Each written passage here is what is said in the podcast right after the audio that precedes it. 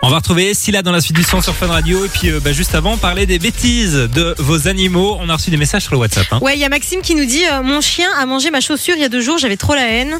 Ça, c'est c'est connu Classique. en plus. hein. hein. Très, très classique. Euh, Lucas nous dit Moi, c'est les chargeurs, ça fait trois fois que je change.